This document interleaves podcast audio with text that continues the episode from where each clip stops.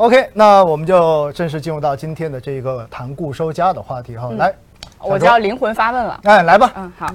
呃，首先一个问题，是因为这一段时间呢，我在跟朋友聚会的时候，很多时候都会聊到固收加这个话题。为什么呢？因为，呃，前一段就是前一阵子，我们很多人都买了一些比较权益型的基金，而且收益是非常不错的那一段时间。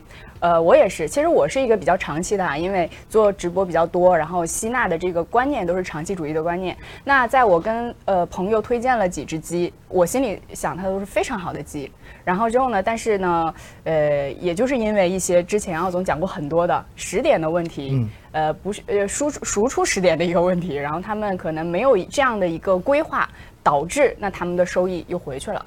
那其实我觉得在这种情况下呢，呃，很多投资者是非常难理性的说，我什么时候买，什么时候卖来进行这些操作的。哪怕说我定投了，可能市场好的时候，我也想要再加入一些进去，这是人性使然嘛。然后之后，所以资产配置这个时候就显得非常重要。所以我们上次聊天的时候，大家很多人都问到了固收加这个类型的产品，他们就问我说，呃，先是问我一个问题，就是说现在。呃，债券市场怎么样啊？就是觉得最近那个我投的一些基，感觉好像呃波动比较大嘛，回调了一点。说现在是不是应该配一点债券类的市场呢？您给大家先解答一下，目前的这个时点是不是债券可以配置一些？嗯，我觉得在解答这个问题之前哈，我首先很佩服你。啊 为什么呢？还敢给身边的朋友去推荐基金哈？啊，这一点的话呢，我之前在很多场合我都跟大家说过哈，我说建议大家谨慎给身边人推荐基金。嗯，为啥呢？因为你推荐的真的你是出于好心，是的，推荐的是好基金，是的。但是你的朋友可能对于基金的了解并不是没错了，所以在这样的情况之下呢，也许他真的买到了一个好基金，嗯，但你比如说遇上春节之后的这种行情，对，那。好的坏的都在掉啊，嗯，对不对？甚至有些好的还掉得更惨。对，为什么呢？因为去年涨得最好的就是他们嘛。是啊。所以在这种情况之下，我们说最后推荐基金啊，长期下来实践的结果就是你连朋友都没了。现在还没到那个程度，让我们拭目以待。所以小心点啊，小心点。那 OK，现在回过头来，我们来讲一讲，就是到底债市是不是现在机会更大一些？对。那么其实从历史的走势来讲的话呢？呃，债市跟股市确实存在着一定的这种负相关，嗯，也就是股市好的时候，可能债市相对而言表现都不咋地，嗯，而回过头来呢，当债市特别好的时候呢，一般股市表现也不怎么样，对，原因很简单哈，我们说这就是一个资金的问题。因为如果当股市特别好，当实体经济特别好的时候，那么这个时候呢，大家对于投资股票可能都会更有信心。嗯，所以呢，更多的资金就会来到股票市场去进行股票的配置。嗯，那回过头来呢，在债市中间，其实它的这种资金就会变得更少一些。那资金变少之后，形成的结果是什么？那在一个市场中间，如果钱少了，那么自然它的这个走势就不会太好，价格上不去嘛，对不对？而且从另外一个方面来讲呢，这是从底层逻辑来讲哈。股票一般好的是因为上市公司的盈利很好，嗯，就大家很看好上市公司能够赚钱，而上市公司又是整个国家可以说所有的这些企业中间最好的那一批，要不然你上不了市，对吧？那所以上市公司的盈利好，一般就是一个实体经济的风向标，所以一般呢就。代表着实体经济的表现也不错，嗯，而实体经济表现如果好的话，那大家想想看看，正常来讲呢，国家可能就相关，呃，机关包括央行也好，它可能就没有必要过多的释放流动性，嗯，那么这个时候呢，可能流动性就是一个正常或者是趋紧的状态。那么在这种时候呢，一般来讲，利率就会往上走，因为缺钱嘛，嗯，那利率往上走。哎，大家如果是威尼斯新工业化的长期观众的话，应该就知道了，这是债市中间的基本逻辑。如果利率往上行，债市一般就往下掉。对，所以这就是第一层逻辑。为什么我们说股市好的时候，一般债市就不咋地？嗯，那回过头来，什么时候债市好，股市会差呢？嗯，那很简单，大家对于股票市场绝对没有信心。哇，发现盈利特别差，出的这种季报也好，年报也好，发现都在亏钱。对，哎，那这个时候大家可能就会觉得。我经济不好，那我要安全一点，对不对？对对对。那安全去买什么？嗯，买债吗？买国债吗？对不对？尤其是国债这种无风险、无风险的。所以呢，在这种情况之下，你会发现有更多的钱会从股市出来，那么股市就掉。嗯。而钱呢，跑过去买债券的多。嗯。那么这个时候，债市的钱特别多，所以相对而言，你要借钱的话，所付出的利息就会变少。嗯。所以利率就会往下降，利率往下降，债市就会往上涨。嗯，这就是我们通常意义说哈，一般来讲可能就会出现这样的负相关关系。嗯，债市好，股市不好。嗯，股市好，债市不好。对。那回过头来，这就刚才你问的这个问题了。嗯，大家看到的是，现在债市到底好不好？对。那现在我就要问另外一个问题，你觉得现在股市好吗？嗯，嗯，好像还行是吧？还可以，哎，好像还可以。对，最近的话，我们明显发现，相比两个月前哈，已经稳当很多了，对不对？嗯。那但是回过头来呢，我们再回想一下哈，去年的债市好不好？嗯。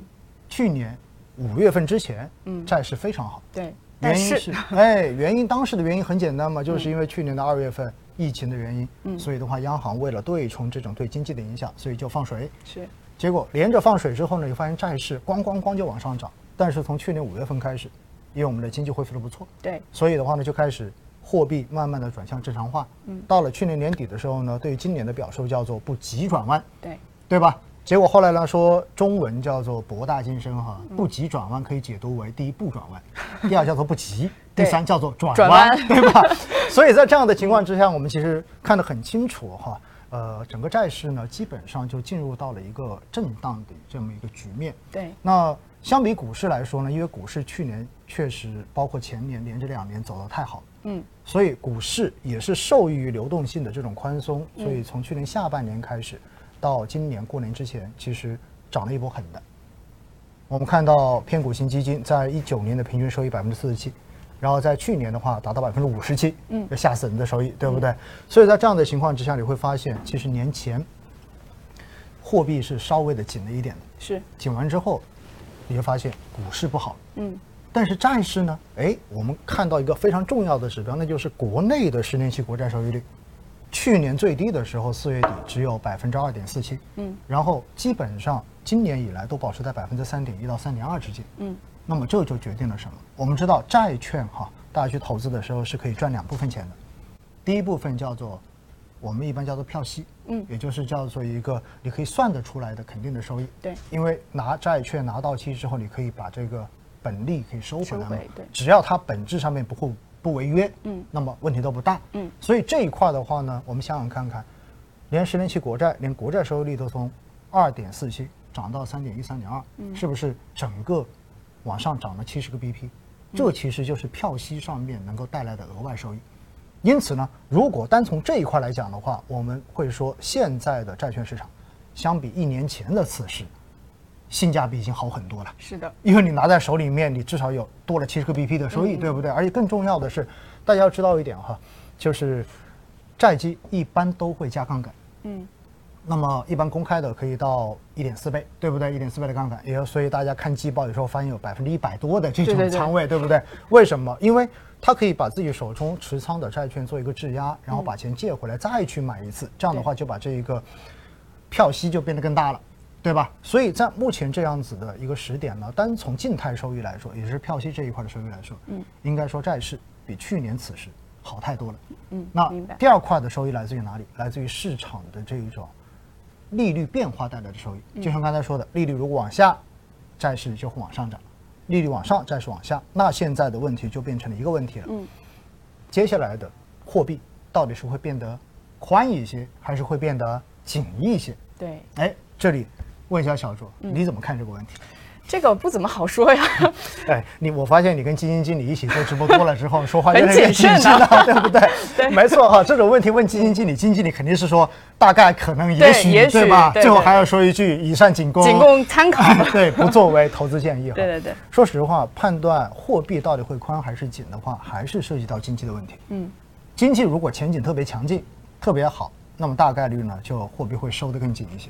而如果经济你会发现它的这个增速稍微有所缓下来之后，或者说外围不确定因素变多之后，那有可能它就会松一点点。